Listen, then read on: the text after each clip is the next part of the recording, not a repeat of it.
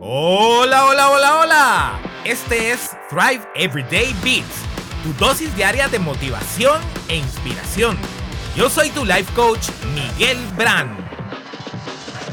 Hoy nos toca hablar de la otra cara de la moneda del tema de ayer. O sea, de qué características pueden ver otros en ti y que tú no te has percatado acerca de ellas.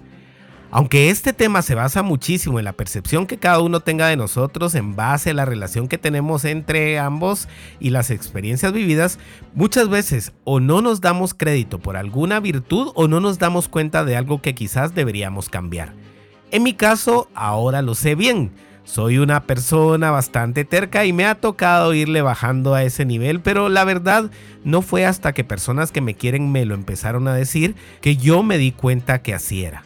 En mi cabeza sí estaba claro que soy una persona perseverante y que no me doy por vencido. Sin embargo, no me daba cuenta que en realidad algunas veces estaba siendo muy terco en mis ideas y acciones.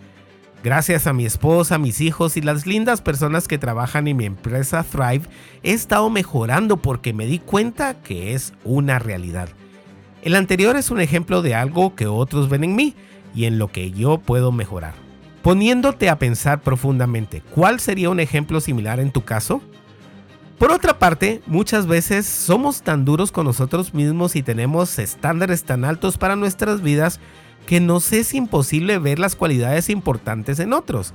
O podría ser también que seamos excepcionales para ciertas cosas que a nosotros ni se nos han pasado por la mente. Poniéndome también de ejemplo, yo siempre había creído que era muy malo bailando. No sé por qué tenía eso tan grabado en la mente. Sin embargo, algunos de mis alumnos de Now y mi esposa me han dicho lo contrario. O sea, pues no soy un Justin Timberlake bailando, pero tampoco tan malo como creía.